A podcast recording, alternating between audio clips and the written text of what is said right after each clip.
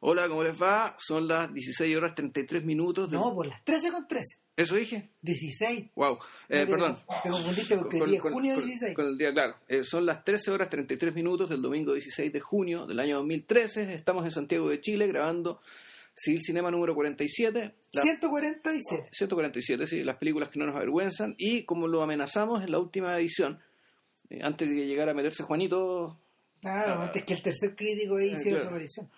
Eh, hoy día vamos a hablar del cineasta americano-iraní, o no sé cómo llamarlo, no, él, él es estadounidense, No, rigor. estadounidense. es de padres iraníes, Sí. pero es estadounidense. eh, se llama Ramin Barani.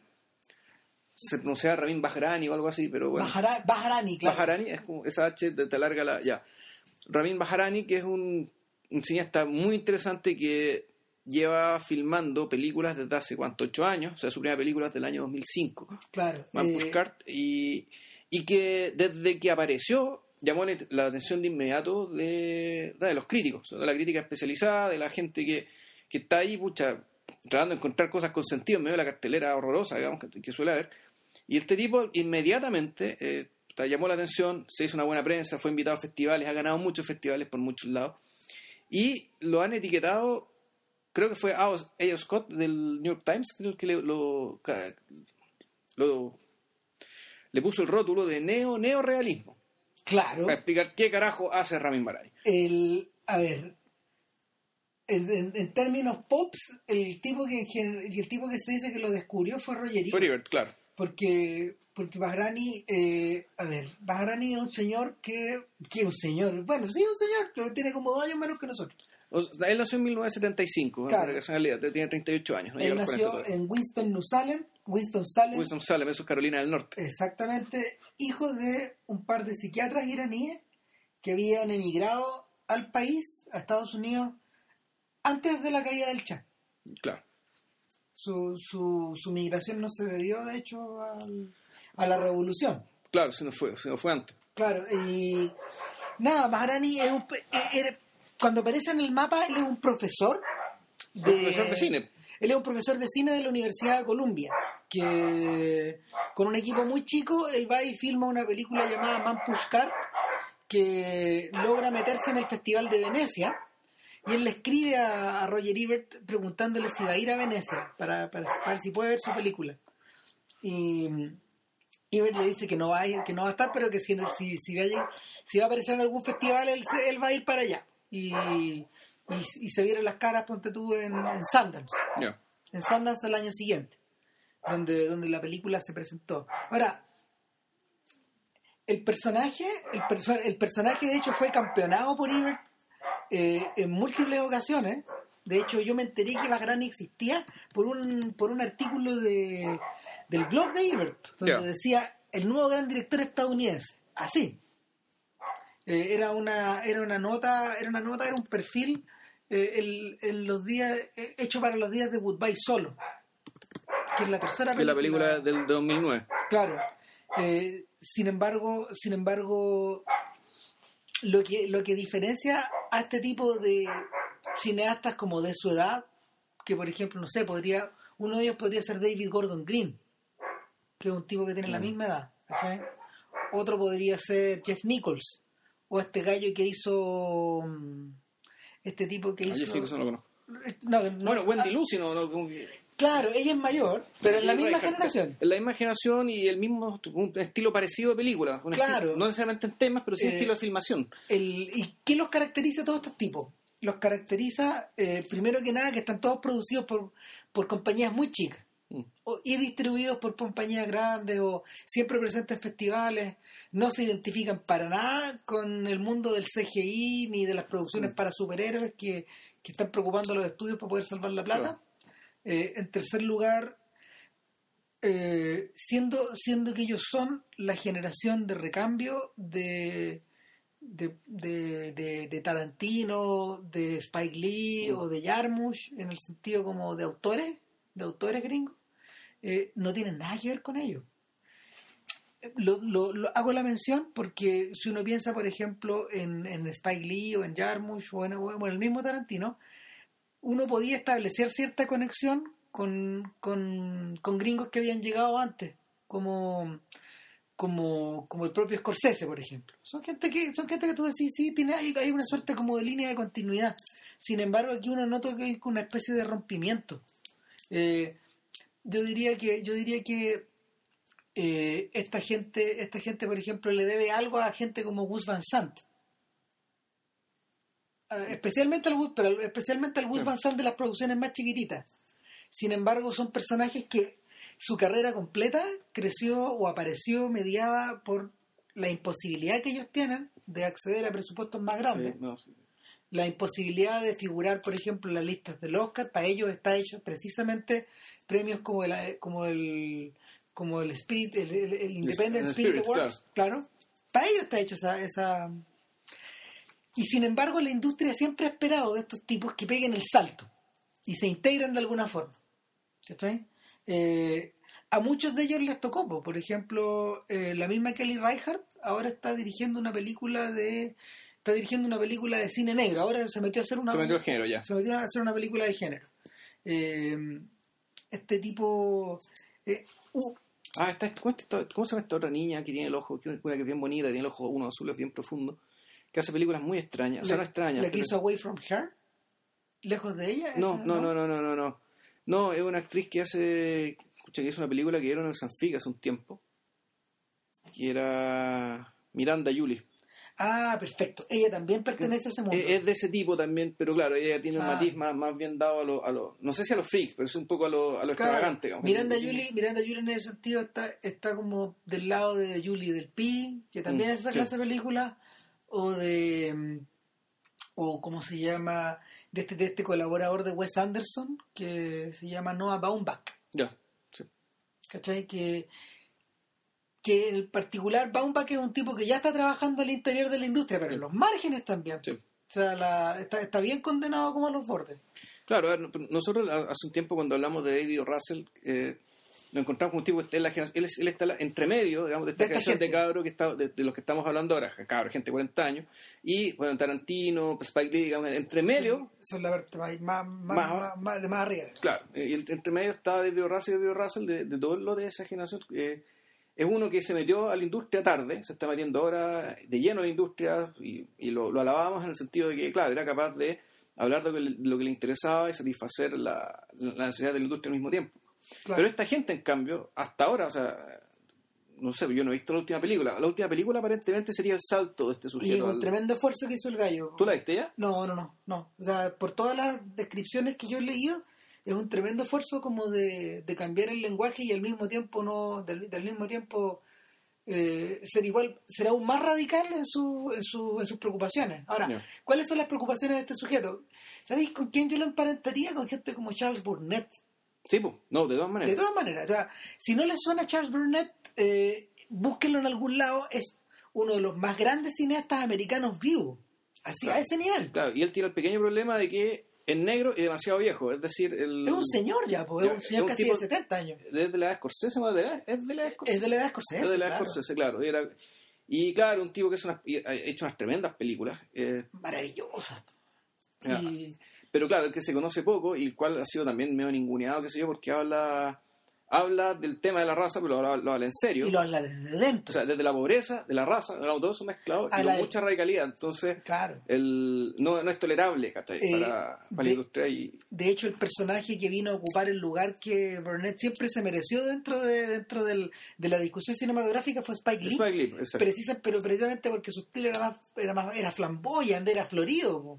Era claro, era muy llamativo, mucha concesión a la cultura pop de una otra manera que y, esa e-, era el equivalente de Public Enemy de Niggas, de Niggas with an Attitude de, de, de, de esa, de, esa era. Claro y además era un momento en que ya el, lo negro se estaba volviendo cool y, esa es la cuestión en, el sentido que lo discutimos de hecho en, la, en el podcast de Spike Lee claro, en, en, esta especie como de, de pertenencia ya no en los márgenes de la cultura, ya no en los bordes, sino que al centro de Apropiársela, claro. claro. Apropiársela, gracias al rhythm and blues, al rap, al básquetbol y un montón de cosas. Todos, todos los de ustedes que se interesen por escuchar el disco del el, nuevo disco de, Kanye West que sale este martes, Jesus, habla de eso, voy, es impresionante porque en realidad eh, es tan radical el discurso que parece Kid A. Eh, el Kid A de los discos de hip hop, me quedé para adentro. Por, por, por, por- precisamente por esta No. cosa de esta, esta, esta, esta, esta suerte como de, de, de, de- golpe en la mesa. digamos. Ahora, ¿qué pasa con gente como Bagrani? Eh, no procesan las cosas de esa manera. Su cine no es, su cine no es de golpe en la mesa, su cine no es No. de grandes gestos. Eh, está preocupado de personas que en general en las películas americanas suelen aparecer invisibles. Sí. El Estados Unidos que se observan en sus películas no tiene que ver ni con el Estados Unidos redneck que aparece, por ejemplo, en algunas películas burlescas gringas. O, O, o- el- o la- esta, esta joyita de la que hablamos, el Killer Joe. Eh, claro, Killer Joe, claro. Eh, que, que, que ahí está, es en la versión, en la versión, ¿cómo se llama? No, expresionista sin del, red- censura, del- claro. de los- del red- no, y expresionista, con, unos, con unos colores que son casi teatrales. Eh, Neones. Exacto, puros neones. Eh, Mm. Tampoco, tampoco es un cineasta social en la medida de que alguna vez, por ejemplo, lo fue Sidney Lumet o, o fue Martin Reed, ¿cachai? O ge- gente que, gente que había sido educada en la Mm. época del Frente Popular, ponte tú. Claro. Eh, no es su mundo. eh, O sea, claro, no- o sea, es social, pero no es denuncia. exacto. Esa, esa es la, la diferencia de los, de los Dardenne. Los Dardenne están medio filo, digamos. Los, Dardenne, eh, una de las, las gracias que tiene es que el, Combina muy bien esos dos aspectos. es que claro, la denuncia está, pero nunca, de, nunca, nunca por eso se deja de, eh, se- nunca, no, no por eso se reduce el contenido humano, digamos, de los personajes y la historia y las cosas que le pasan. Claro. Es eh, decir, al- la- hay, hay más que denuncias, o sea, hay mostrar, hay decir, hay, pasa esto, pasa esto, pasa esto, pero esto le pasa a personas con tales, con estas características que son eh, y, cu- y cuyo cuya, cuya complejidad no es reducida para hacer más efectiva la denuncia, sino que está est- est- están, digamos, ma- manteniendo ese equilibrio, digamos, que hace, que las películas sean, por una parte, no necesariamente impredecibles, pero sí siempre interesantes, siempre con personajes recordables, eh, pero al mismo tiempo eficaces políticamente. O, a, o a nivel de, de- de- de- a, a nivel de concientización, digamos, del eso es lo- espectador. y eso es lo que lo ha llevado, eso es lo que los ha llevado a tener no solo una notoriedad, no solo una notoriedad cinematográfica, sino que en último término política, y por Sí. eso es tan, tan importante. Claro. Bagrani, en cambio, eh, aquí es discutible, o sea, es- el- el- no, no está tan claro que el ánimo sea el de la denuncia, en el sentido de que no es, no es neces- eh, bueno, ahí depende, de- ahí la cosa puede cambiar de película a película, ¿no? Porque los personajes, todos los personajes, eh, los personajes protagonistas, uno podría decirlo en fácil, las películas de Bagrani, al menos las tres primeras, podrían ser perfectamente la continuación de América América. Sí. O sea, en realidad toda buena película de inmigrantes debería ser una continuación de América América. O un comentario al pie de la página, o una postilla, o, o O sea, un apéndice. ¿Qué pasa con este sujeto cuando finalmente llega a América? Claro. ¿Qué hace? ¿Cómo vive? ¿En qué ambiente se mueve? ¿Con qué personas, a qué, a qué personas conoce? ¿Por ¿Con qué llegó a? América? Claro. Claro. ¿Cómo se lo tragó? ¿Cómo? Porque a, a todos a, a todos se los traga ese, Sí. ese continente. Entonces, ¿en qué manera se lo tragó? ¿De qué manera se, de qué manera, de qué manera se subsumió o, o desapareció? Esto es particularmente, esto es particularmente eh, eh, importante porque la primera película de Bahrani, en cierto sentido, yo creo que, eh, que Man Pushcart, eh, recuenta un poco la historia de los padres de él o de, o, o- o de gente que él O conoció los amigos que, sí, amigos que o de amigos que él alguna vez tuvo porque es la historia de un hindú de, En realidad es pakistaní, es un pakistaní. de Lahore. ¿no? Claro, de Lahore, eso es, Paqui- eh, claro, Pakistán. en Pakistán. Claro. Que él, en- es muy raro, porque él en Pakistán fue cantante y era un cantante más o menos importante y famoso. Claro, Este, juvenil. juvenil y qué sé yo, claro, que tuvo su disco y qué sé yo, y, y él se casó con una, con una- él se casó y con su esposa se fueron a Pakistán. claro, Perdón, Estados- a fue Nueva York. Estados Unidos.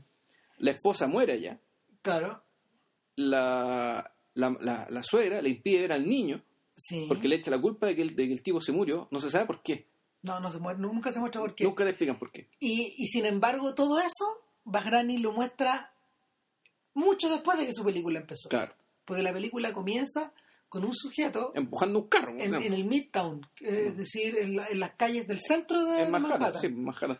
a mí me da la el, el tipo, el tipo de hecho eh, tiene bastante cuidado al, al- al filmar un Manhattan que no está como anclado en ningún lado, Mm. pero que se siente mucho de esa ciudad. Sí, o sea, claro, no demuestra ningún hito reconocible. No, nada, nada, ni nada, siquiera. Nada, nada, nada. Eh, pero, Es, es deliberado, de hecho, claro, o sea, tú en el fondo te das cuenta que en Nueva York por el color de los taxis, ¿cachai? Porque... por, por cómo circula la gente, Mm. por el ancho de las veredas. Pero no es un Nueva York que uno suele toparse, por ejemplo, en las películas policiales, que Claro. enfocadas desde arriba. No, este es un Nueva York de a pie, que tú experimentas no de, forma- no de manera vertical, como Sí. los rascacielos, sino que de forma horizontal. Claro. Y el desplazamiento de este sujeto de, de- de la vida, y te muestra dos lugares. Está en Nueva York y está, puta, los projects en Brooklyn, donde vive este gallo. Que son miserables, que o sea, el loco no tiene ni llave de la puerta.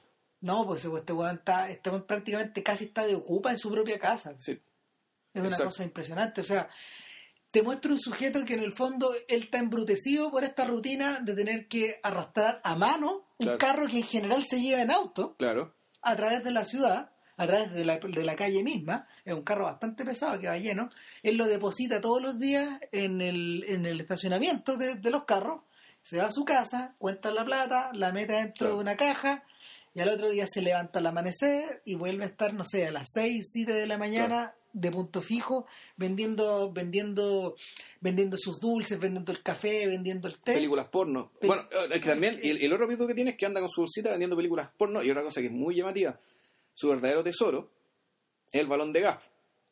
Sí. ¿Se acordáis? Porque él, cuando él, va, él se lleva a su casa el balón de gas. Sí. Igual con el balón de gas. Esa es, esa es la mochila con la, con la que anda. Digamos, ese es su uniforme de trabajo, ese es su maletín, su balón de gas.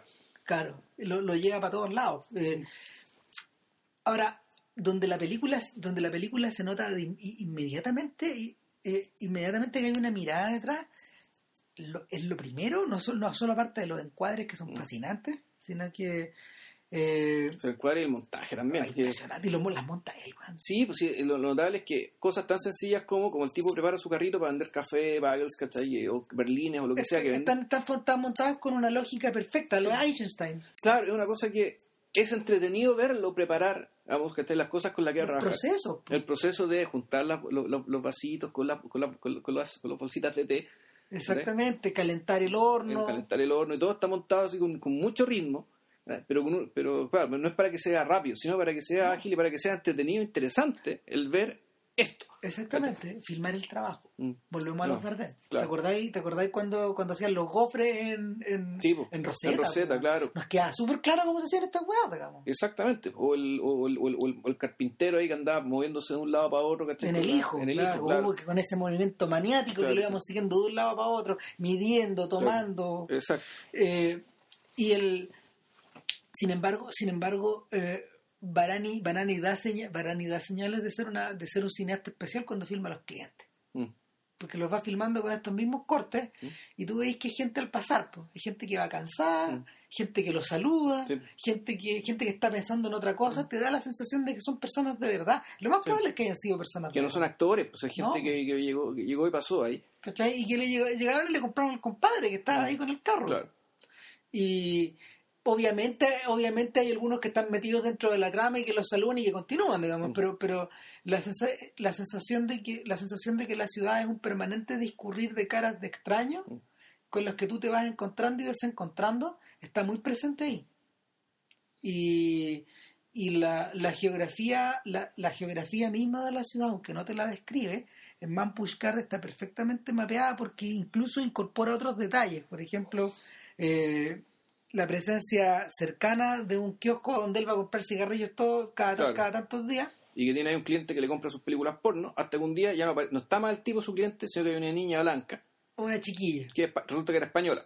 Claro, que fue otra inmigrante Claro. que, que, que en el fondo también podría tener su propia película. Claro, que podría ser su propio... Exactamente, de más. Claro. Y por otro lado, uno de los clientes, que es un tipo que, que también es de clara, de clara descendencia asiática, Claro. Eh, no, no me queda claro si él es indio, ponte tú. No, no, él también es pakistaní. ¿Él pues, en, la, también en- la conversación, Está- También sale, ¿cierto? claro, Ah, claro, porque le dice, tú eres, tú, tú, tú eres pakistaní. Sí.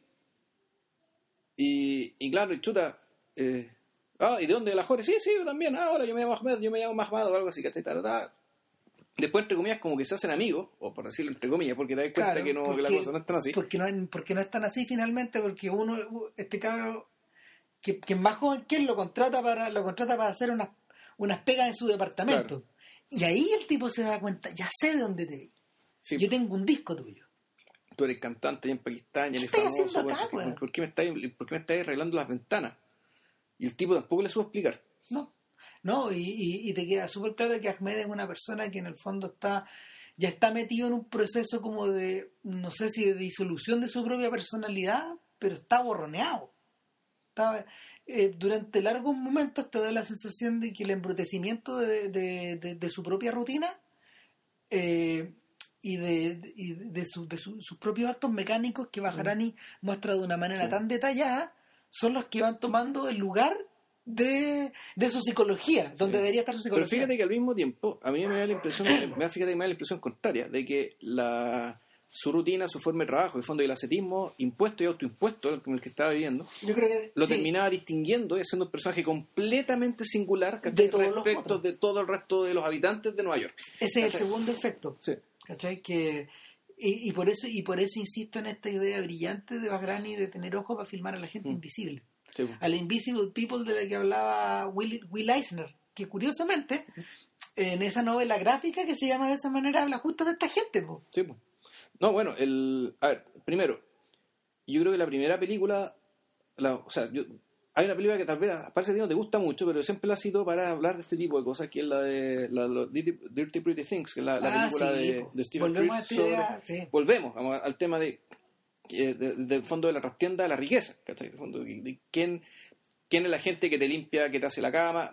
El, el club de la pelea Jugaba- jugaba, con eso, jugaba jugaba, con con eso, eso, uno lo jugaba tomaba con muy en serio, ¿cachai? El club de la pelea es una tremenda película, tenemos un montón de respeto, ¿cachai? Por Pero- un montón de razones. Pero es una sátira. Pero esta era sátira y por esta, por este, por este asunto era, era una pincelada, fondo era una excusa, ¿cachai? Para hablar de, para hablar de otra cosa, lo, lo que realmente me preocupaba.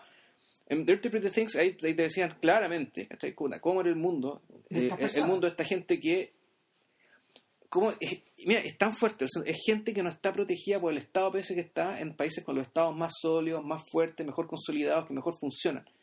Es esta gente que en realidad está en vive en la selva, una especie de selva aplastada digamos, por una ilusión muy sólida y muy real para mucha gente, digamos, de que, la- de que aquí no, de que hay normas y que hay civilización. A mí me da la sensación de que viven en el tercer mundo viviendo en el primero. Claro, pues que eso es, ¿cachai? ¿Cachai? Sí, es- y es ahí es donde el discurso de Verani es fuerte, fuerte, fuerte. Claro, pero al mismo tiempo, ahí está, ahí está diciendo que Varani, por lo mismo muchos cineastas decían, puta, Varani es un cineasta de tercer mundo. Y el loco le enoja eso, ¿cachai? Claro que le enoja. ¿Qué concha esto de ser un cineasta de tercer mundo? ¿Qué, qué significa esto? Porque, porque en el fondo, en el fondo, el primer impulso que muchos gallos tuvieron cuando vieron estas películas fue decir, ah, pero ya, ok. Bahrani eh, es un es, es otro Kiarostami, Claro. o es otro Panaji, ¿cachai? O es otro Macmalbaf, ¿cachai? Eh, uno más, uno más en una- Claro. en una larga lista de sujetos que en el fondo, y ahí volvemos al tema del neo-neorealismo, Claro. tratan de volver a filmar la realidad de una manera que no esté ligada a las películas, a, las- a los blockbusters, obviamente, pero que tampoco se encuentre ligada al, ¿cómo se llama? A la forma en que el cine americano nos vende la realidad. Claro. ¿Cachai? A esta, a esta realidad media, weón, donde todos los autos son grandes, donde toda Sí. la gente tiene casas y departamentos grandes. claro. ¿Cachai? Al mundo de las películas de Judd Apatow. Ahora, ese mundo igual, eh, David Walsh, cuando eh, en internet circulando una entrevista que le hizo David Walsh del World Socialist we- website. ¿Bahrani? Sí, a Bahrani. Eh, No me, ¿por, qué no, ¿Por qué no me extraña? que me weón? extraña y, y que, y que obviamente a, a David Walsh le encantó Bahrani. pues. Pero me imagino que debe, de- se debe- o sea, se debe haber fascinado con las películas. Claro, que era que la lógica era, era re simple. O sea, las películas de Hollywood, Hollywood en realidad hace películas sobre el 1% de la población. Sí, po. Ese es el 1%. Y, y tú, tú filmáis sobre el, resto, el, el 99 restante. Sabéis que de hecho, de hecho es tan impresionante eso que muchas de las personas que reseñaron This is 40, una película que al final ni llegó acá, de Apatow, eh, a los propios críticos que están acostumbrados y curtidos en reseñar películas weón, de este mundo falso, les repateó la película, weón. Chuta, ya. les repateó la película de, de este mundo de rico. O sea, dijo eh, que, que- que- que para estos buenos ya era ya, ya prácticamente, obsceno. prácticamente, claro, prácticamente era una inmoralidad tratar de filmar la, la película de este modo. ¿Sabéis qué? De venderte a Estados Unidos de esa manera o lo que sea. Una peli- un, un filme que un filme que trata de un filme que trata de casar los dos mundos de una manera de una manera bastante bastante honesta, aunque frustrada, es Spanglish. ¿Tú lo has visto? Eh, no, no entera, la he visto pedazos. Y el ideal es verla, el ideal es tratar de verla en inglés, porque la película, los personajes van cambiándose del español al inglés, del Sí. español al inglés de forma, de forma frenética. Y, y ahí precisamente eh, es, es la historia de, un- de J.L. Brooks, un gallo que hace películas sobre el 1% de la población, hablando sobre, o sea, la- poniendo, poniendo en mitad de su trama a una persona invisible. Claro, ¿Cachai? Que, que es la empleada de esta casa, Claro. de esta casa de millonarios. digamos. claro. Que es Y- Paz Vega, que es enferma de rica, digamos, rica. que no, no puede ser invisible alguien así. pero- No, absolutamente no, pero ahí Claro. queda claro que la película es hollywoodense. Pero la pega que hizo Brooks en ese sentido es tremendamente típica. Sí, Y la película se hundió como guatapique. le fue como el carajo, si parece. Por esa razón, claro, porque pero porque no era mala, pues yo lo que he visto, esto- esto- aquí, es chorísima. esta wea, aquí no hay, no veo, puede que hay un par de gramos de estupidez, digamos, pero no mucho más, pero, pero ¿cachai? claro pero, que no hay, además, pero el, el- pero no mucho más, el, el- resto era, lo- no la premisa, todos los personajes, incluyendo a Sandler, todos Sí. los sujetos involucrados están metidos 100% en la historia. Y en una historia que de hecho no está narrada, no es- está narrada por alguien que es la hija Sí. de la Paz Vega en el futuro.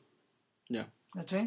O sea, la película es bastante rara, bastante típica eh, y, y es meritoria en ese sentido, porque no. El, como, como tú bien mencionaste en algún momento, en algún podcast pasado, lo que es realmente choqueante de las películas americanas de estos días es que parece que la, parece que estuviera prohibido hablar de lo real.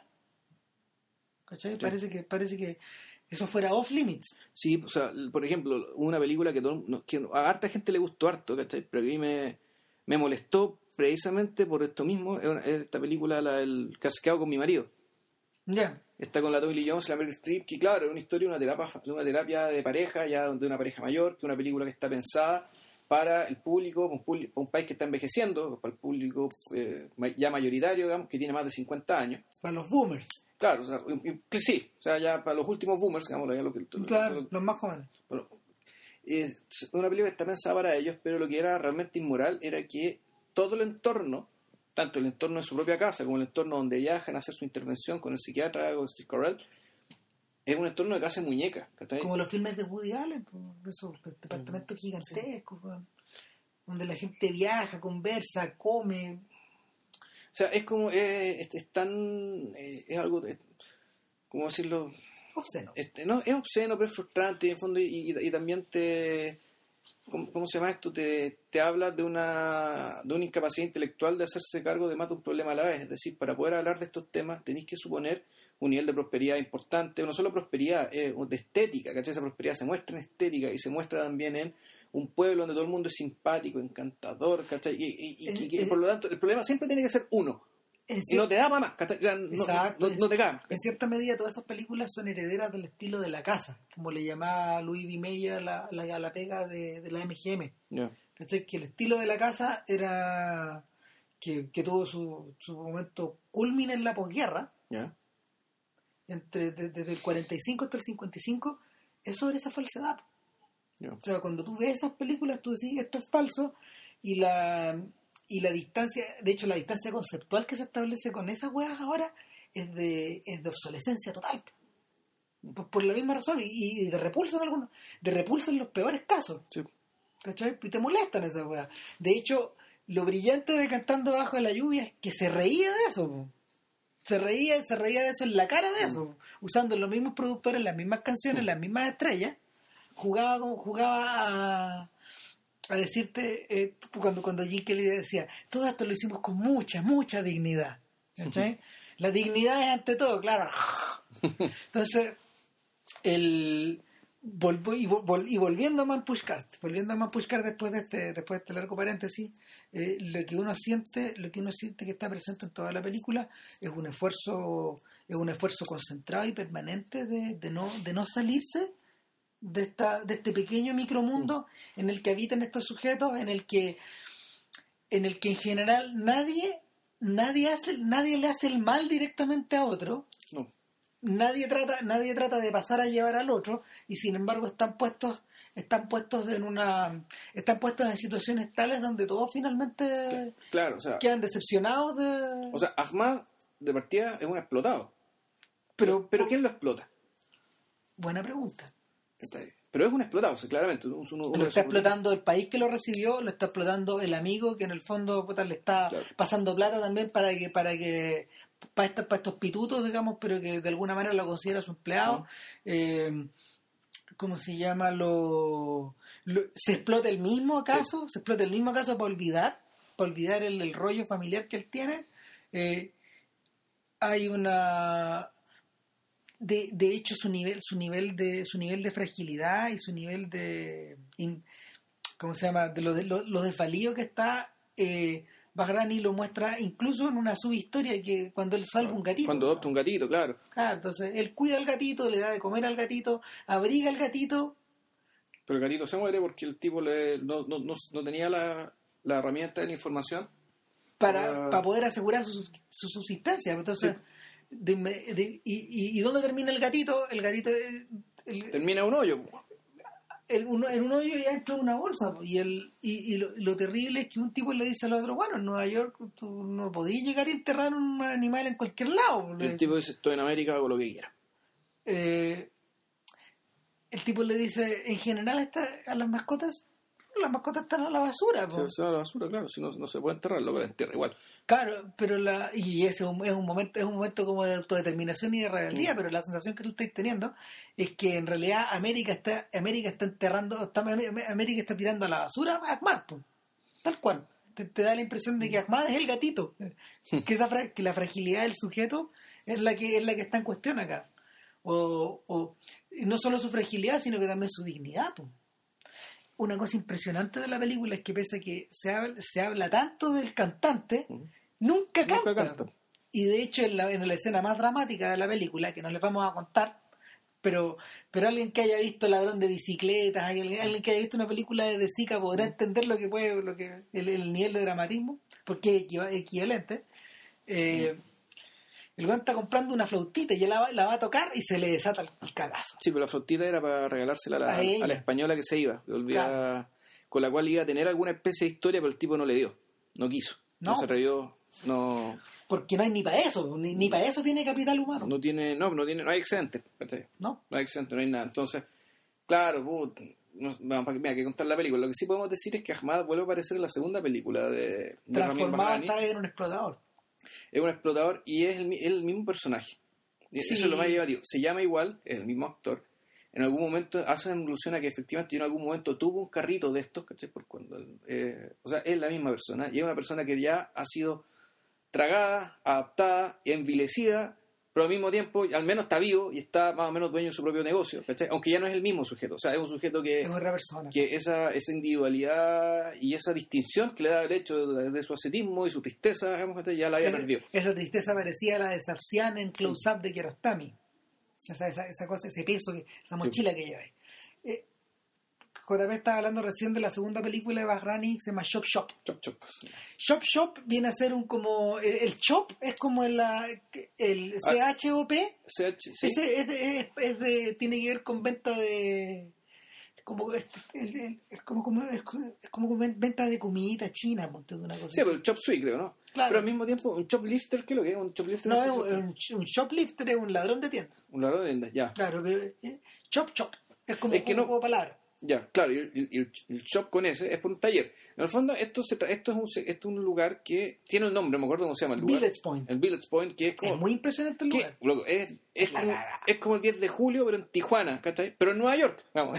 claro ¿Esto está en alguna parte de Brooklyn, ¿sí? ¿no? ¿O el Bronx? No, no, esto es el Bronx, está el estado de los Yankees. no está el, el, Shea, el Shea Stadium Y es el estado de, de los Yankees. Eh, eh, no, el Shea Stadium es un lugar donde donde juegan los donde jugaban ponte tú no sé los Mets una no, yo no, no estoy seguro Yo pero impresión que eran los Yankees por, la, por las poleras. no y- pero, el, el Yankee Stadium Stadium está en otro lado. está- el Yankee Stadium está más cerca de la ciudad que el que El el, Chase- que el Chase que el- Stadium, el. Shea Stadium está en el South Bronx Ya, es decir eh, al norte de la isla de Manhattan claro. El Cruzan- continente, pero Claro. la isla de Manhattan. cru- cruzando, un- cruzando un puente, cruzando Claro. uno de los puentes que te comunican con el Bronx. Y eh, es un, el Village Point es un lugar que eh, tradicionalmente, tal como dice JP, es como, es como 10 de julio, pero es muy famoso porque cada vez que llueve se inunda. Y la cantidad de... La eh, eh, son cuadras y cuadras y cuadras y cuadras de talleres mecánicos. De, de mecánicos. Truchos, o sea, cosas Hay como de son. todo, Sí, claro. Eh, Y, y este weón este se fue a filmar para allá con su equipo a contar la historia de Ale, Lo que- a ver, la, otro inmigrante. sí, bueno, la historia de cómo llegó ahí fue porque creo que un- fue el camarógrafo, el director de fotografía, Michael Simmons. que tuvo que fue, fue para allá, Tuvo que arregla auto. seguramente arreglar su auto. fue a arreglar el auto, ¿cachai? Algo, algo así, y ahí se encontró con que, oh, esta, este lugar le gustaba a Ramán, Ramán, ven para acá. oh, puta, me encantó el lugar, ya, ta, ta, ta, ta. Y la, que- la que guionista, ¿cachai? Eh, que una persona... eh, y la, co- co-guionista, que es una mujer, que hizo, hizo, hizo la historia un poco pensando en la experiencia de su propia familia cuando ella, ella emigró en Francia. La co-guionista, que se llama Ba- Bareren Asimi o algo así, tiene un nombre así, lo voy a buscar. Y claro, la historia de la historia de estos, de estos- de- protagonista de esta película está basada en, a su vez, en lo que le pasó a la, a la co-guionista cuando estuvo en Francia. Lo decían de una manera muy brutal, esto que lo que hacen los franceses en este tipo de casos cuando llega un extranjero. Por favor, sirven el café, eh, por favor, bárreme. Ah. Yo siento que los papás de esta niña iraní eran eran, eran, no me acuerdo qué cosa eran, pero también eran intelectuales, o eran dentistas, médicos, no sé qué cosa, pero estu- estuvieron, que siendo invisibles, que en París Durante un buen rato. Notó un buen rato y ahí la guionista de eso lo vio y eso lo, lo- lo traspasó en, esta historia. Son La historia es La historia de dos niños. O de dos cabros. En realidad es uno. Sí, básicamente Es uno, uno, es que es. Ale, que es un Ale. niñito que había llegado en uno de estos talleres. Que asumimos que es Alejandro y que es el, el gerente, es como el gerente general del boliche. po. O sea, Sí, pues, hace- él, él le gerentea el boliche a un gringo. a un gringo, un gringo gringo, ¿cachai? un, gringo medio pobre que tiene su pitbull, ¿cachai? Bien, puta. Está bien caricaturizado, un gallo, eh, es un gallo que es un gallo que parece que es derecho, al revés que varios de, de- de los otros de por ahí. Claro. El, el gallo confía en el, en el, El cabro cabro chico, que, que Entonces el cabrón chico es, él, puta, va a la calle a traer clientes, ¿cachai? Porque lo sale a buscar, oiga, oiga, le tengo esto, tengo esto, venga para acá. Está de aprendiz, está aprendiendo a hacer ciertas cosas. a pintar, a pulir. Exactamente. Lleva cierto las cuentas y el cuidador y el nochero del boliche. O sea, porque ahí tiene donde dormir. Duerme el taller. Claro. No hay papá, no hay mamá, Mamá. no hay abuelos, No hay nadie. Que el pendejo solo, naturalmente, que no va al colegio. Tiene, tiene un amigo, tiene un amigo que sí va al colegio, que es el, el hijo, el nieto, el nieto de un amigo que tiene un taller más grande y que le está vendiendo a Ale, Que le quieren vender un carro de, un, ca- un carro de helado antiguo o un carro de hacer comida antiguo. claro. Y, se- y Me- tengo la impresión así que esa familia, ellos son mexicanos. Sí, Y que Ale, en cambio, la hermana es puertorriqueña. claro. Y, Y ahí, la música, y ahí la música se nota mucho. Bueno, una, una gran diferencia que hay entre estas dos películas, no sé si gran diferencia, pero para mí fue notorio. Eh, Man Pushkar tiene música no diegética, tiene un. eh, a partir de ciertos episodios, que te remarca la tristeza de la situación de Ahmed con un solo de que es clarinete o oboe, un instrumento y es una pura música que se va repitiendo, Sí. repitiendo, repitiendo. Y una música que si uno lo piensa en realidad sobra. Sí, porque la, sobra. sobra, porque a partir de ahí Marani lo único que hace es ocupar música diegética, es decir, gente que está escuchando la música en los talleres, Yo creo gente que- que escucha, yo que creo escucha que, música en los autos. Yo creo que él, él comprendió rapidito la... que no, no, no tenía sentido. O sea, con, una, con un, un país, una ciudad donde to- toda esta la música por todos lados, ¿cachai? Y, y, y en tal variedad que puede, siempre va a haber gente escuchando música que te pueda servir. No, no, no. Eh, entonces, claro. eh, Bueno, ellos son puertorriqueños. Ella, eh, Ale es puertorriqueño y, bueno, te lo presentan en una imagen bien, bien, bien triste, cabrón. Cuando hay un montón de cabros, de gente mexicana, puertorriqueña, esperando como un, al, al borde del camino. Llega un contratista en una camioneta. Necesito dos grandes y fuertes. Y como Ale es un niño chico de unos 10, 12 años, no se lo llevan. Para hacer pegas peligrosas, meterse en escondrijos chicos, en demolición y cosas así. Esa es la Claro. pega que hacía. Eso te lo dicen así, bien a la pasada. Es unos pitutos que tiene. Aparte de esto, trabaja el mecánico. Y, y resulta que para mostrarte el carácter de él, en la, cuando le dicen, lo rechazan, le dicen que no, se suben los dos sujetos que sí contrataron y él se mete la mala en la parte de atrás. Va a. Va a el tipo va a. Se parece el tipo humano a estas películas de, no sé si vieron la película esta, la, de lo, la del campo de refugiados, ¿cachai? Yo me acuerdo de cuál, la de Spielberg, yo me acordaba de Jim todo el rato. ¿Qué, Jim? Jim, el protagonista del Imperio del Sol. Ya. el niño Ah. que la hacía toda. No, yo me acordaba de esta película, El campo de refugiados, de una, algo de los volantines, no, no me acuerdo. Ah, el niño del volantín, esa cuestión. No, no, no, era, el volantín, era un cabro chico que le decían satélite, que es el que le conseguía cable a los, a los refugiados, digamos, en un campo de refugiados. Ah, ah. Que el cabro chico que, va, que al final perdió una pierna por una mina.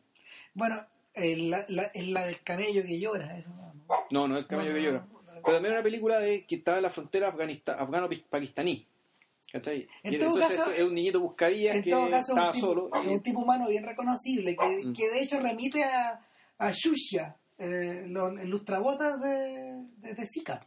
Ya. ¿cachai? Te remite, remite a esa idea. Que es la de es la del niñito buscavidas, tal como tú decís.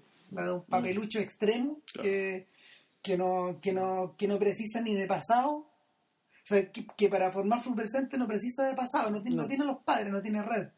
De hecho, es bien choqueante darse cuenta de que a él lo más probable es que no sepa leer. Porque hay un momento en que te lo sugieren, de hecho. Sí, pues, cuando tiene que leer el contrato. Es que, ¿cómo, si, ¿quién, quién se lo enseñó? Nadie. Y, y sin embargo, sin embargo, el cabro chico, el cabro chico está al centro de, está al centro de esta cuadra y todos lo ocupan por un montón de cosas, digamos. No solo va a hacer cosas, no solo va a hacer cosas divertidas, sino que también para hacer weón, para robar, para todo. En realidad, él, claro, vende películas, también vende películas porno, sí, o vende, o vende películas, vende, Vende vende piratas. piratas, vende Si hay una películas- conexión con Ahmed ahí. Sí, pues. Y también lo otro que hace, y como la actividad realmente delictiva que hacía, antes de antes de caer en la desesperación, era robar las tapas de, la, de, la, de, de- de- de las ruedas. de los asistentes los domingos al Al partido, exacto.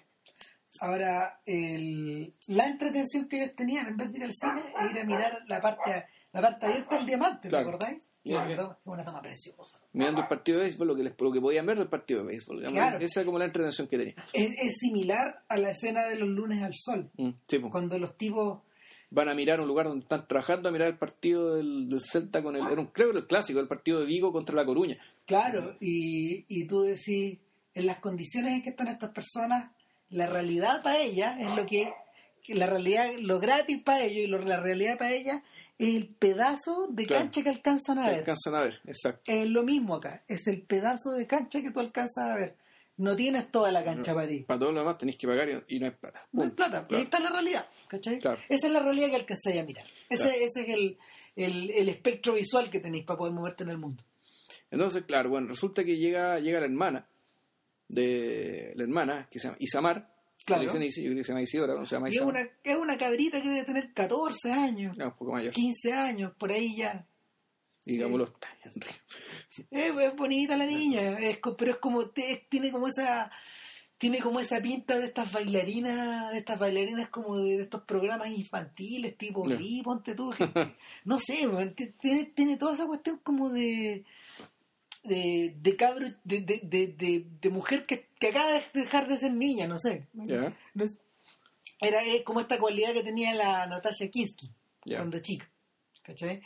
Y, y, y Bagrani se, se toma un rato antes de, en realidad, de, de dejar claro lo que él quiere lo que él quiere expresar con él, con la aparición de esta cabra. Y, y es, bien, es bien impresionante porque eh, lo primero que pasa cuando llega es que, bueno, se va a vivir ahí arriba, apretujada con el cabro O sea, vive en, la- en el mismo sucucho dentro del taller, pero bueno, al menos tienen un baño para ellos solos, ¿cachai? Claro. Cosa que ya para ella era guagua. Era la cagada. Y, y ella rápidamente encuentra, pega de hecho vendiendo, siendo vendedora en uno de estos Uno carros. de estos carros, de estos autos que están habilitados. Estos como carros, en la versión tercermundista o más bien pobre, estos carros que aparecen en E Street, en el programa este E Street, no sé si lo han visto. No, claro, pero no, se parecen a varios de los carritos que Sí. uno se puede encontrar por ahí por Franklin. po- o- Sí, pues donde uno vende completos, haces, ¿cachai? Ese tipo de cosas. claro, y algunos son, o sea, en, algunos de La Vega son famosos. Sí, pues, demás. No, hombre, Hay, hay, hay otros que venden, que venden pastas, ¿cachai? Sí. Claro, entonces el, esta cabra empieza a trabajar ahí, pero el cabro chico se da cuenta al mismo tiempo de que hace otras cosas.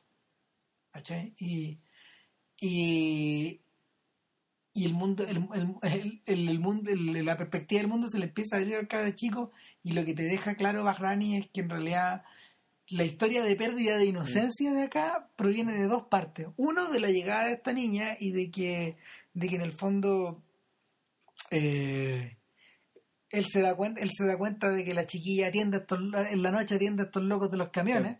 Sí, pues no, que es prostituta. O sea, él se da cuenta y la, la escena es bien, es muy económica, es muy sencilla. muy Vamos a mirar, hecha. vamos a mirar qué están haciendo, le dice el amigo chico. Claro, puta, no, puta madre, las prostitutas. Una prostituta se subió al camión y de repente, tate, es la hermana. Igual uno se lo voy a venir. ¿Qué querés que diga? Yo lo voy a venir. No, sí, claro que se debe venir.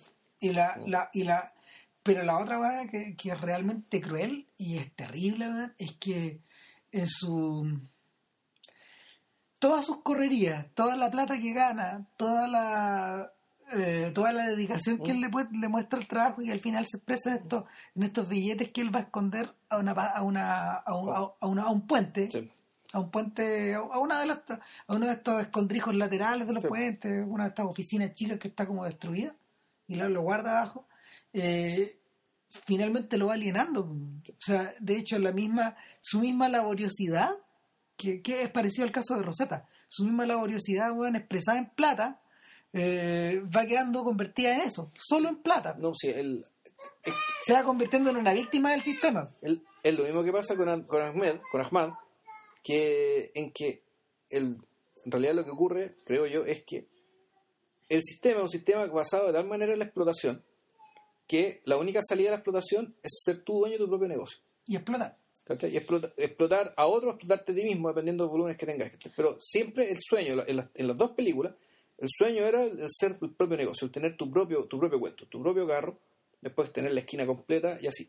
¿cachai? Y acá, bueno, tener tu propio carrito, de modo que no la, la vieja que, que era la jefa de la niña no la, no la, No la no jodiera. la mal. ¿cachai? El bossing around creo que es el verbo que usan los lo, Claro. para referirse a esto, como esto, el, el jefe que te echa, que te echa la foca y qué sé yo. Entonces, el, uno podría decir, claro, ¿qué es lo que se denuncia acá? Y puta, ahí se denuncia una, una, una, una cultura ¿cachai? que cuya hostilidad hace que esta gente se empiece a volver loca con las obsesiones, con el deseo de tener tu propio negocio porque es la única forma de protegerte Sí. en último término, estar protegido contra el abuso. Entonces, el, esa obsesión hace que la gente tome malas decisiones. Ahmad tomó malas decisiones o sea, y, y tuvo mala suerte. Y este cabro chico también toma la mala decisión, Que pierdan la perspectiva. pierde la perspectiva y, y no toman en cuenta, son incapaces de tomar en cuenta todos los elementos necesarios para ver si que tiene o, sentido hacer lo que están haciendo. Entonces, pucha, el, la, la, la película tiene esta, esta doble caída, digamos, entre comillas, esta caída, pero, eh, pero lo, lo que, lo que termina desarrollándose, claro, es una especie de eh, una, una historia un poco de resiliencia y reconciliación con lo que se es, y con un final muy elegante, muy bonito también, que tiene que ver con ya con palomas, con cosas, con Sí. cosas que sea una cuestión que un poco saca, no, no saca el sombrero porque estaba enunciado anteriormente, así de, de manera casual. Y, y sí, y, y lo que, claro, y, y lo que ayer Deadly Watch re- rescataba, digamos, por ejemplo, cuando le- leí la crítica, era esto, la, era la solidaridad del hermano que en, el fondo, que en el fondo asume y entiende que la hermana hace lo que tiene que hacer y lo tiene que hacer nomás. Cuando no hay un tema, aquí no hay drama, no hay críticas, no hay, no hay reproches, O sino que la cosa va, el- va hacia la solidaridad. la verdadera maduración, la verdadera maduración de, de Ale es, es esa, no es la otra, no es, no es su negocio. Claro. Que, que, que se despeña por distintas razones, weón, y que, y que puesto en el trance, weón, de, de tener que apañarlo, su, su amigo y jefe y, y, y diablo, que es Ahmed, puta, le dice, weón, te voy a ver hasta acá, ¿no? ¿Cachai? O sea, pero te dejo claro, weón, que, que, todo, que, que todo lo que hiciste no valió la pena. Horror.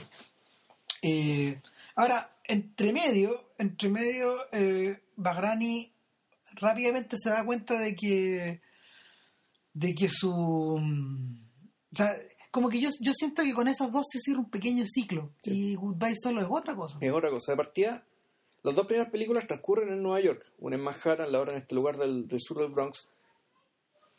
La... En cambio, la tercera película, eh, bueno, las, las primeras dos películas también tratan de un individuo. Yo no la visto entera. Goodbye Solo, No. Ah, no, yo sí la vi. De hecho, fue la primera que vi. Eh, esta película, en cambio, de partida transcurre en, en, En- en- en su ciudad natal, en Winston-Salem, Carolina del Norte. Y desde el principio, desde el principio te indican que el protagonista no es uno, sino que son dos. O mejor dicho, los protagonistas es una relación, es un vínculo. Es la historia de, es la historia de un de un viejo que en el fondo contrata un viaje de este taxi a la punta de un cerro A la punta del cerro, al, al ¿cómo se llama? El Blow- la Blowing Rock. eh, la- Eh, eh, y un cerro bien particular porque hablan del falling up los claro, gringos que que, tiene, tiene una forma tal que, que las, eh, co- las rocas caen hacia arriba que la roca y la nieve empieza a subir. Entonces como que Claro. el, el viento se devuelve y sube, entonces se produce este efecto muy extraño de que parece ser que la piedra estuviera soplando hacia arriba.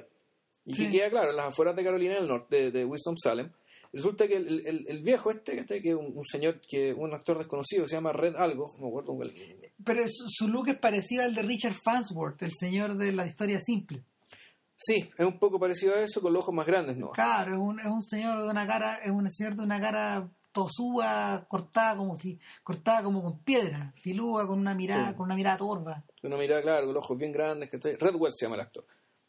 Y eh, resulta que él va conversando ya con un taxista que es negro, pero de acento africano, que se llama Suleimane, pero todo el mundo le dice solo, el nombre de la película, Goodbye Solo, y resulta que este sujeto, bueno, es senegalés, ya lleva su buen tiempo en Estados Unidos, aparentemente habla bastante bien inglés, y el, este tipo, el, solo, es un sujeto que quiere eh, acercarse, en cierto sentido, a este cliente conversar con él, entenderlo, nota, saber qué le pasa. El personaje nota que nota que pasa algo raro con este viejo porque en el fondo le pidió un viaje de ida nomás.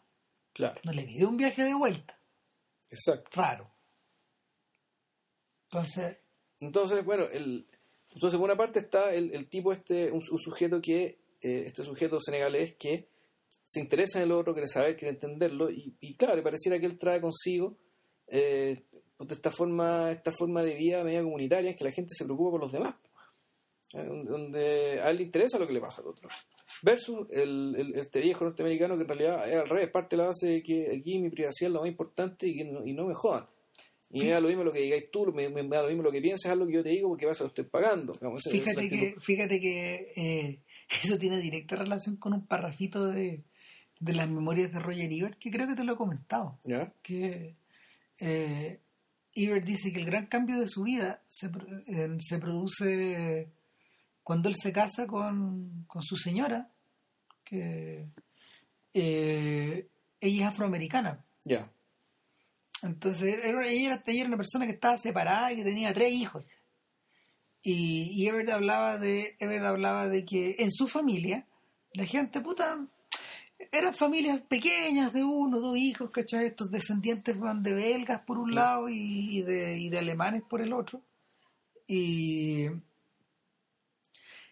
y estos personajes se veían como una vez al año, ponte tú. Estos americanos bien blancos se veían como una vez al año, se llamaban para las fiestas, a veces se mandaban cartas o se mandaban tarjetas. Eh, y, y, de un día para otro, al, al casarse con al casarse con su señora con su única señora finalmente. O sea, se casó con toda su familia. Dice que quedó impresionado porque dice, a ver, yo, claro, dice, viniendo, viniendo a este lugar donde la gente es saludada de una, de una manera muy comedida, pero medio alejada, llegué, me, me, vi arriba de autos, eh, yendo a bautizos, a, a, celebrar santos, cumpleaños, entierros. Eh, teníamos parientes que recorrían hasta 400 kilómetros para llegar en estas familias que eran de 5, de 6, y que cuyas reuniones familiares eh, eran de 60 personas. Entonces él decía, eh, el, cambio fue radical de un lado para otro y que y fue como vivir dos vidas. Claro. son como dos países. Son, yo creo que dos países, dos culturas, dos realidades. y, y, el, y, en el fondo, de un día para otro, él se vio convertido en papá y en abuelo porque, porque los hijos de los hijos de Chaz Ebert ya eran mayores, entonces como que de, de, vivir una vida de solista como él hablaba, él se vio rodeado de, gente. Se convirtió en un patriarca de la noche a la mañana, güey. Entonces, la, la diferencia, la diferencia es súper marcada, tal como tú decís y solo le presenta a la mujer y al hijo a este gallo. O sea, en algún momento, claro, este, eh, en algún momento este, este, viejo está, no sé, me ha achacado, qué sé yo, el viejo dice, ¿por qué no te dormir a la casa? Y el viejo, puta, ya, pero bueno, quiere, y la cuestión, el viejo siempre acepta, ¿por qué? Porque solo tiene razón en algo, que es que la, la mayoría de la gente, la gente normal, no aguanta la soledad, no la tolera. Entonces, entre la perspectiva de quedarse solo, realmente solo, y irse con esta, a meterse en esta familia de extraños compuesta por el taxista senegalés, su esposa latina, probablemente mexicana, claro. y su hija, y una guagua, y una guagua en camino, qué sé yo, el viejo igual dice, ya sabéis que ya vamos. ahora, tampoco lo cogen muy bien la parte de esposa latina ni nada de eso. Y, y, bueno, es, un, es una pata de la historia. La otra pata de la historia tiene que ver con que solo eh, tiene un proyecto. Pero su proyecto, a diferencia de ser su propio negocio, su proyecto en realidad es al revés. Es entrar a una compañía y ser sobrecargo, trabajar en una aerolínea, ser sobrecargo. Entonces él estudia para eso. O sea, al fondo él ya no es un tipo que quiere su propio negocio y que, y que está enajenado al punto de, de, escapar del mundo de la explotación. Porque él, no, él no parece un tipo explotado, digamos, él no parece un tipo que está en una posición tan, tan desventajosa como la de Ale o la de, o la de Asmad. Solo, solo, no se, solo no se parece a, al taxista de Collateral, ponte todo el de Jamie Foxx. es un poco es un, taxista que tiene buena actitud, que, que, en el fondo le gusta.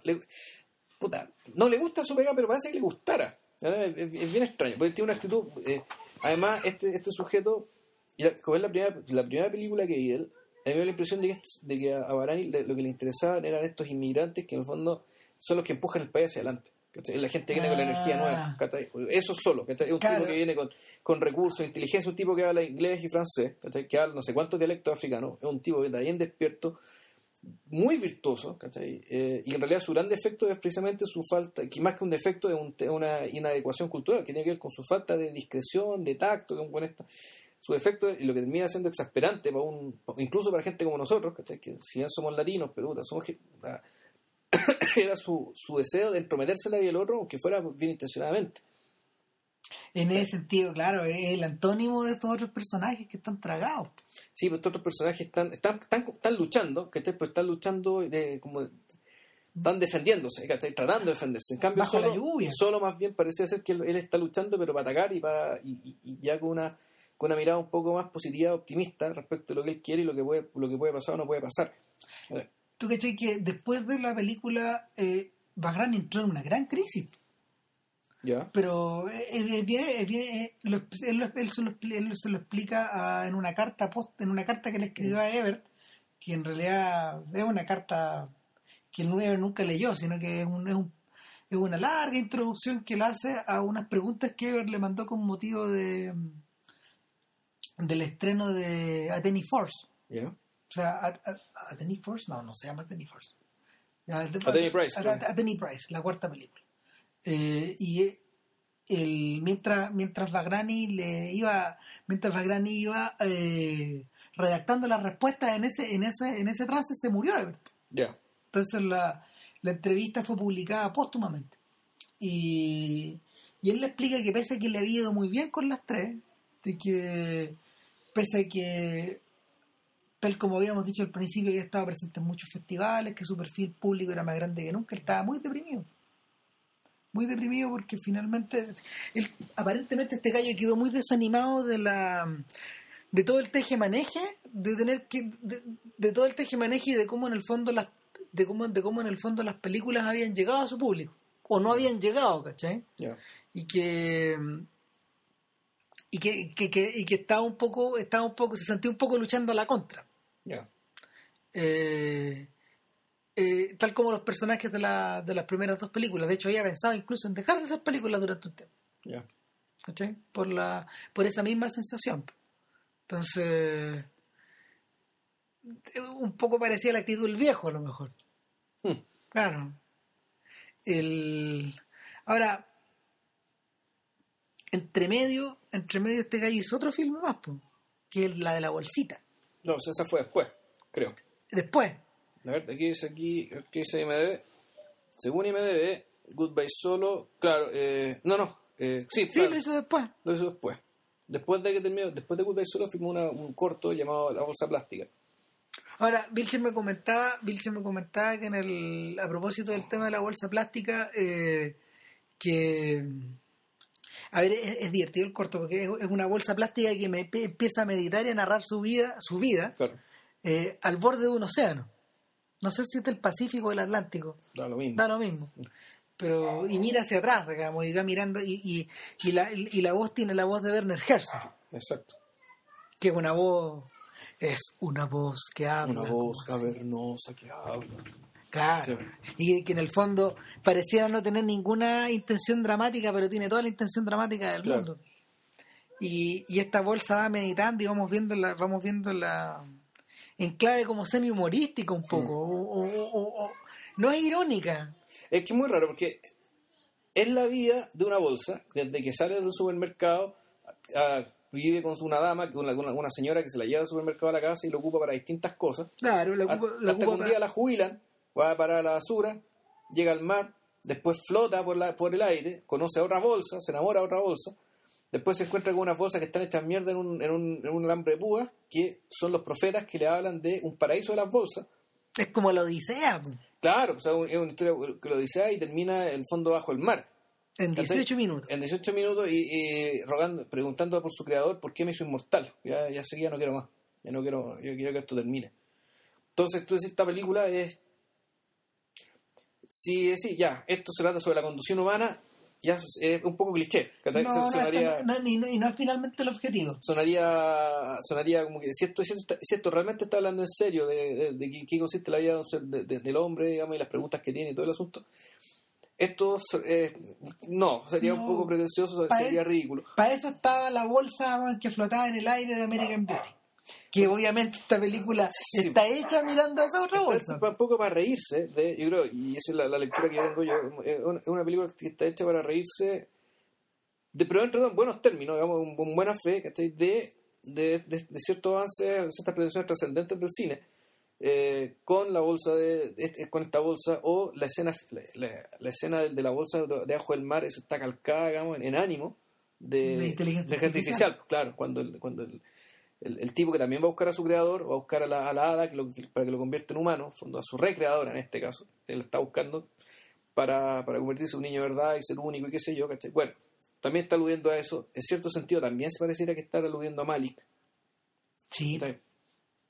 También a Herzog, ojo, Sí, a- esa- al, tono que, al tono que el propio Herzog le impone a sus documentales dramatizados. Sí, po. ¿Cachai? Al de, al de la Antártida, bueno, al de las cavernas, sobre claro. todo, ¿cachai? Que, que, que Herzog estaba haciendo justamente en ese periodo. Claro. Entonces, bueno, y después de eso me dice Ram que eh, este tipo eh, filmó a Danny Price, que es una película que no la trataron muy bien, digamos, aquí en No, algunos- no está muy bien tratada y, y yo creo que yo creo que es más probablemente sea más interesante más interesante el tema que la película misma a lo mejor.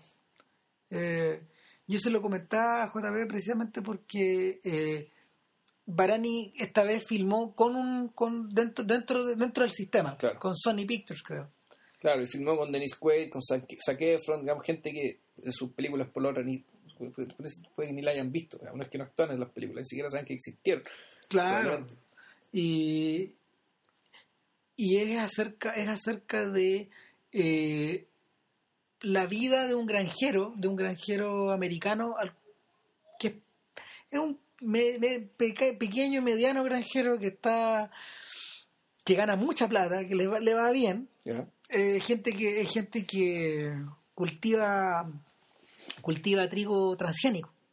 Entonces, su mercado es súper grande. Eh, sin embargo, pese a toda su prosperidad, está permanentemente en crisis. Eh, y no por una no por una crisis personal, no por una crisis económica de, dentro, de, dentro de sus propias ganancias, sino que porque el mismo sistema lo obliga a expandirse o a morir. ya. Ya no es garantía de el que te vaya bien, ya no es garantía de que per- podáis permanecer dentro de la industria. Entonces, claro, sí. Es así de salvaje. De hecho, Barani eh, explica, explica que la, la- la inspiración de esta cuestión le vino porque fue a visitar a esta gente que lo atendieron muy bien, que, que, que fueron muy amables con él y todo, y él se dio cuenta de que en general esta gente la pasaba como el hoyo porque, eh, O sea, tenía que ir corriendo, claro, en último término. O sea, y es, un poco lo que le pasa a Ahmed, lo que le pasa a la gente, eh, y al personaje, al niño este que tiene que vivir corriendo para arrancar del, del frío, del hambre, en último término, de la explotación dura.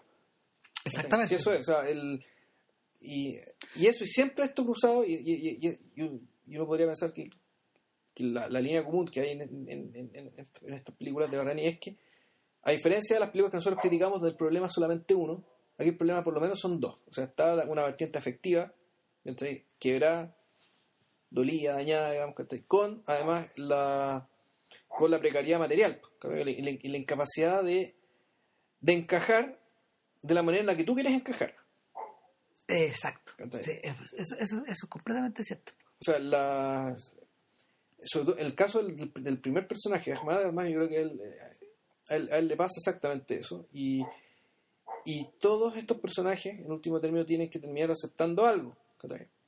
Terminar aceptando que hay cosas que, más allá de su voluntad, hay cosas También que el viejo de Goodbye Solo. El viejo de Dubai Solo es que el viejo de Dubai Solo eh, termina matándose, el que tiene que aceptar. Perdón que muestre el final de la película, pero bueno. Pero no, pues que para eso va todo. pues, Para sí, eso va todo. para a- Pero el tema, en realidad, pero el viaje, el, el viaje es de solo. Es solo que se da cuenta que en un momento que lo tiene que dejar ir.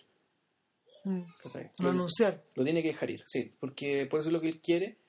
Y, Y una cosa que él tal vez aprendió de la cultura del país que lo está cogiendo es que puta, uno es dueño de su propia vida. Digamos, la vida no le, no le pertenece a la comunidad ni a la gente que se preocupa de uno. De la manera que tú lo describís, fíjate, me parece que esa era, eh, que precisamente esa película es la que establece la relación la relación que existe ahora eh, artística entre Herzog y Barani. Ya. porque porque precisamente la la muerte la, la o sea la el hecho de la muerte del viejo y esa ine- ine- ine- inevitabil- i- i- inevitabilidad Ok. de ciertas cosas este, es, es lo que está al corazón de la de, de, de- de- una, de una buena parte de las películas de Herzog Sí. Claro, pero, y, y es- pero lo, lo bonito es que, claro, el viejo se va a morir igual, pero el tema es que igual va a morir acompañado. Los últimos años, los últimos días de su vida igual van a ser días más felices. ¿cachai? Entonces no es que todo haya sido no servido para nada. ¿cachai? No el hecho de que el viejo haya decidido morir igual no quiere decir que todos que, que nada esto sirvió. Sino que la, el mismo final de la película, que es, puta, que es precioso, ¿cachai? que es cuando ya se va... Lo más increíble, la niñita quiso ir con ellos. La niñita, la hija del- de De la Solo. pareja de Solo. La hijastra de Solo en rigor. claro Y claro, ellos van los tres y en algún momento el viejo se va solo por su cuenta y la niña con solo se van a la piedra, flota- a la, a la piedra, a esta piedra que sopla y se van a un lugar bien peligroso, se pueden caer y están ahí con un palito y tiran el palito y, y de repente ya se hay que volverse y se van solos, se van juntos los dos entendiendo perfectamente lo que ocurrió ahí. ¿cachai? O que el viejo se murió, que el viejo se fue por las suyas, ¿cachai? pero absolutamente reconciliados con, con la vida, con la situación. Y la escena final es, claro, es un camino muy bien hecho, nos bordeando un cerro, ¿cachai? Y un- una imagen muy bella que te da la sensación de orden, ¿eh? de equilibrio, ¿sí? de que pasó lo que tenía que pasar. a lo que era Stami Exactamente. Y que solo aprendió, aprendió su lección. En, en el buen sentido, no- es que le haya pasado algo malo, sino que entendió entendió que el valor de la vida, bueno, se lo da a cada uno. Ahora, y, pero que eso y- pero que eso no quita en, absoluto que uno quiera y pueda ayudar a, la- a hacer la vida más llegar a los demás. Pero el, el veredicto final siempre lo tiene la- el, el dueño de la propia vida. Entonces, pucha, la, la linda película, de hecho creo que me- es la que me gustó más de las tres.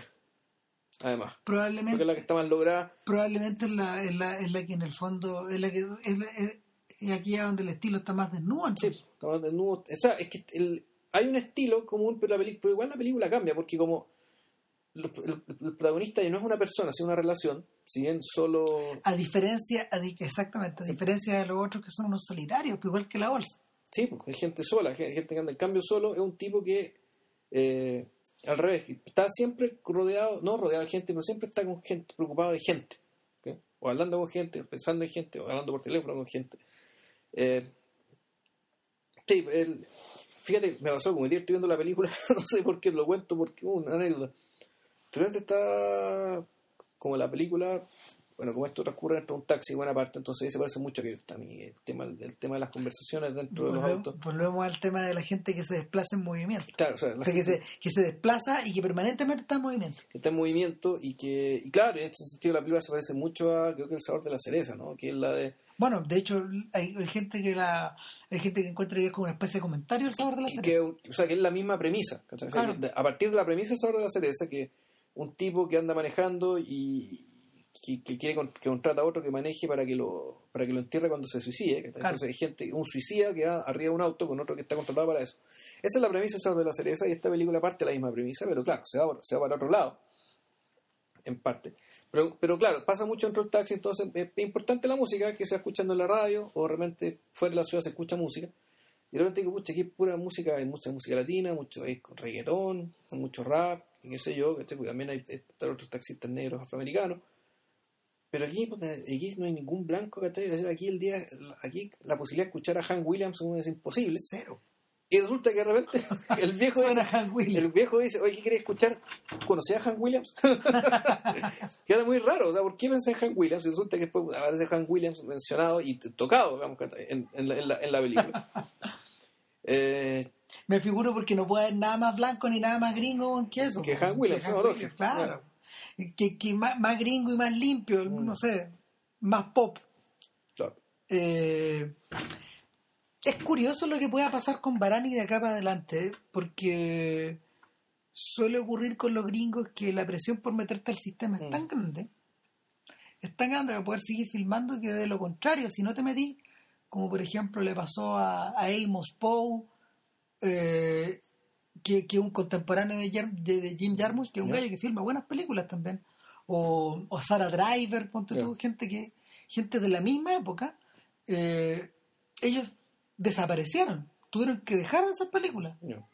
No, no se los vio más, es como le pasó un poco a Monte Hellman. O sea, no, en la medida de que tú no te integras el sistema, el sistema te patea y Sí. te echa para afuera y, y, y, y dejáis de tener dejáis de tener validez. De hecho, eh, Charles Burnett, para poder seguir filmando, él comenzó a hacer películas para Disney, pero eran muy particulares. po. Tuviste Night John, Yo vi Night John, sí, pues. que es una película que hizo para Disney. po. Exactamente. Y se nota, claro, se nota la hechura como de serie, serie para tele- como, como de serie de televisión, como que eso Y parece. al mismo tiempo es brillante. Claro, bu- buenísima, es tremenda película. Entonces, el Burnett encontró una Burnett encontró una, una beta de salida y además yo creo que por el mismo respeto que le tienen nunca desapareció, nunca desapareció y nunca dejaba de filmar. O sea, siempre fue un, yo creo que siempre hubo gente famosa, brillante, o sea, Saca- brillante, sacándose el sombrero. y diciendo, bueno, es un escándalo que Charles Burnett no pueda filmar. ¿cachai? O sea, bueno, ya, um, promoviéndolo desde, desde la indignación moral y estética. Exactamente. Y sin, sin embargo, sin embargo hay otros que hay otros que han desaparecido. Yo creo que el, el- el- el gran dilema de Barani y por eso que por eso quería dejar de filmar durante un rato era, era esta sensación de o me meto o me o, o sea, ¿qué hago? ¿Me meto o sigo afuera? Claro. ¿cachai? Eh, y si sigo afuera, ¿cómo lo hago? De hecho, es por eso también yo creo que la- eh, los deseos que él tenía de acercarse a la figura de Herzog, eh, no para homenajearlo de alguna manera, sino que como para recoger esta idea, esta, o esta capacidad de Herzog de, de justamente de nunca haber pertenecido al sistema Claro. y de haberse metido cuando él quiere y salido cuando él quiere. Claro. Y, y terminar haciendo las películas que él Que quiere. él quiere, exacto. ¿cachai? Eh, esa manopla, yo creo que, yo creo que, imagínate, si lo, lo, lo conversamos a propósito de Spike Lee y sus deseos de hacer Old Boy, porque ya está casi listo, o sea, el mismo, el, la, la misma cabeza de turco, de hecho, de, de todo, de, de, de, de, de toda esta de todo este movimiento indie durante mucho tiempo trabajó él solo y hizo sus películas pero terminó tan encajonado que terminó que terminó no sé volviendo a esta idea de hacer películas con blanco Mm. ¿cachai? o para blanco Algunas buenas, otras bien malas. Otras veces malas, pero Mm. bueno, es lo que hay. Lo que hay no. Eh, nada, pues, así que traten de ver las películas de Bahrani. Son eh, fácilmente descargables, están ahí, los subtítulos están ahí, por si Sí. lo necesitan, está todo muy sencillo. eh, la, de la, la de la bolsa plástica está en YouTube, en Está en Vimeo. Vimeo, en Vimeo, En ahí la Vimeo, vi. Eh, es un tremendo cineasta. Sí, no, bueno, véanlo y, y o sea, véanlo y porque, pucha, es una rareza, o sea, la rareza volvemos, digamos, de cine estadounidense preocupado de la realidad real, digamos, Claro. por decirlo así. No. eh, preocupado, de lo que, preocupado de lo que está ahí a la vista de uno, pero uno no ve. Y lo que uno no ve. Bueno, eso sería todo por hoy. Para la próxima semana, si es que no pasa nada raro, eh, grabaríamos Marqueta Lazaroa. eh, unas, unas... De esta película son dos cosas. Una, que es la mejor película sobre la Edad Media de la historia. Claro. Y dos, que es la mejor película checa de la historia. Así que ya saben. ya. Así que ya saben. Que estén muy bien y, eh, bueno, coraje. Chao. Chao.